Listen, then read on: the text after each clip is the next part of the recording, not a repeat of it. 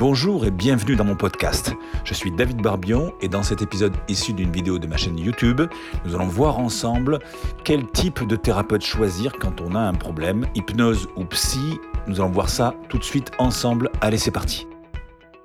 Bonjour et bienvenue dans mon cabinet de thérapie. Je vous fais cette vidéo aujourd'hui dans mon cabinet, ici, entre, entre deux patients. Quand on va pas bien, quand on a un problème, quand on cherche des solutions, eh bien, c'est assez compliqué finalement de savoir vers qui se tourner.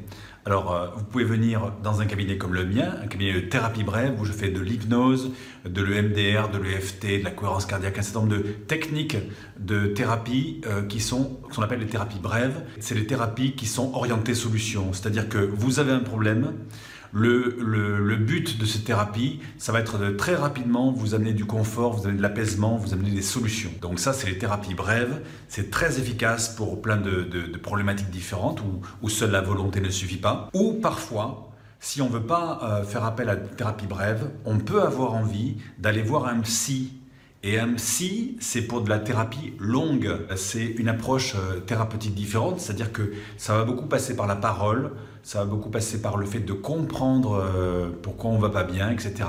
De détricoter les choses de manière à, à, pouvoir progressivement aller mieux. Voilà, il y a deux types de thérapies en fait quand on veut, quand on veut prendre soin de soi. Soit on va vers les thérapies brèves, hypnose, EMDR, EFT, etc.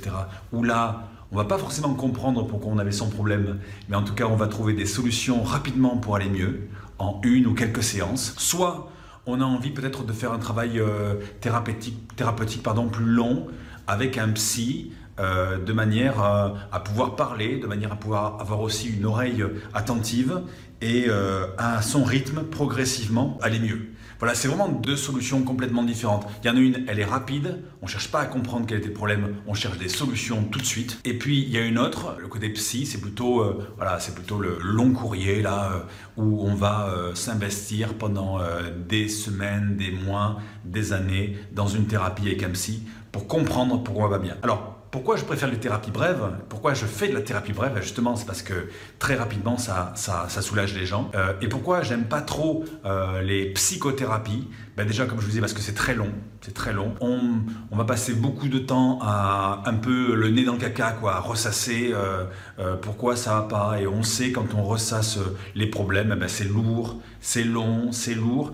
Et puis, une chose aussi qui me gêne dans la thérapie, dans la psychothérapie, dans les psychothérapies, c'est que de manière général, c'est que ben, on peut très bien euh, comprendre son problème au final, comprendre pourquoi on va pas bien, et pour autant continuer à en souffrir. C'est-à-dire que voilà, je sais quel est mon problème, j'ai vu avec le psy euh, dans tous les sens euh, d'où ça venait, et pour autant je continue à pas être bien. Voilà, ça peut être les, je dis pas que c'est le cas tout le temps, mais ça peut être les limites de la psychothérapie.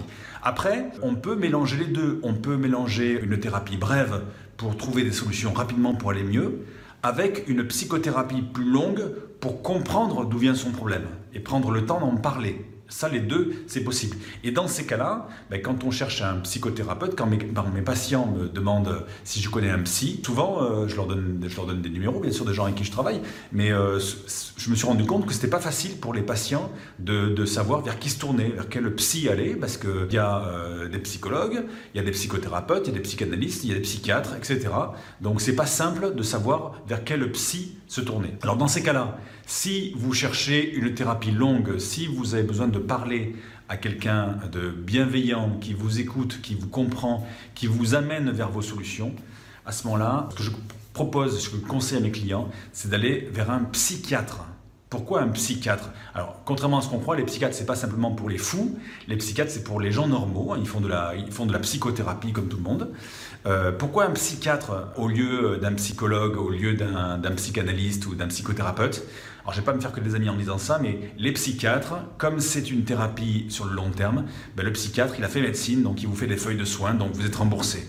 Donc ça déjà, c'est un gros point fort, c'est que quitte à faire une thérapie longue, autant qu'elle soit prise euh, en partie en charge parce que ça devient, ça fait vraiment un budget important. Et alors, après, comment choisir son psychiatre? Parce qu'il y a, il y, a, il, y a, plein de psychiatres différents et, euh, et c'est compliqué. C'est compliqué aussi de demander à son entourage, tu as un psychiatre, etc. Vous pouvez demander éventuellement à votre médecin, vous pouvez demander à votre pharmacienne, vous pouvez faire jouer le bouche-oreille.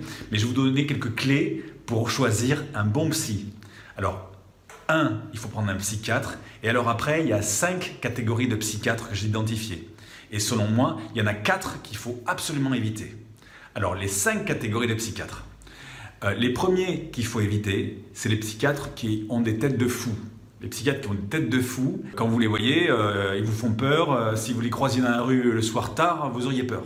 Donc ceux-là, il faut les éviter ils sont un peu barrés, et s'ils ont fait euh, psy, s'ils ont fait psychiatrie, euh, c'est pour des bonnes raisons. L'autre catégorie de psychiatres qu'il faut éviter, c'est ceux qui ne disent pas un mot. Ils ne disent pas un mot, c'est-à-dire vous rentrez dans, leur cabinet, ils ne parlent pas. Pendant toute la séance, ils ne vont pas ouvrir la bouche. Vous allez partir de là, vous serez euh, tétanisé. Donc ça, pour moi, ça sert à rien, c'est ridicule, c'est à éviter. Troisième catégorie de psy absolument à éviter, c'est les dealers. Ce que j'appelle les dealers, c'est ceux qui vous mettent directement sous cachet, directement sous tranquillisant. Vous avez à peine fait connaissance et directement déjà, ils vous mettent sous traitement et ça va vous abrutir.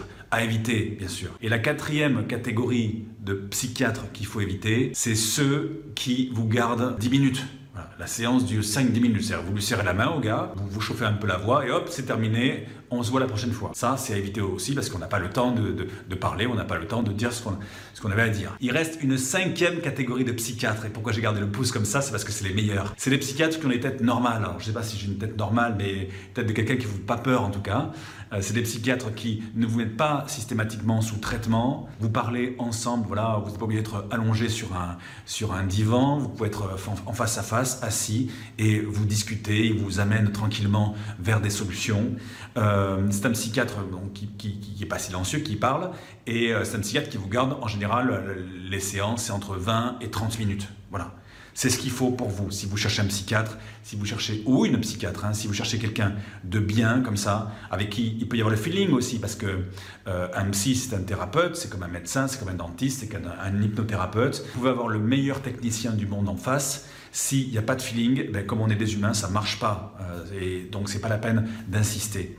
Donc, déjà, voilà, si vous cherchez un psy, prenez un psychiatre pour vous faire rembourser les feuilles de soins.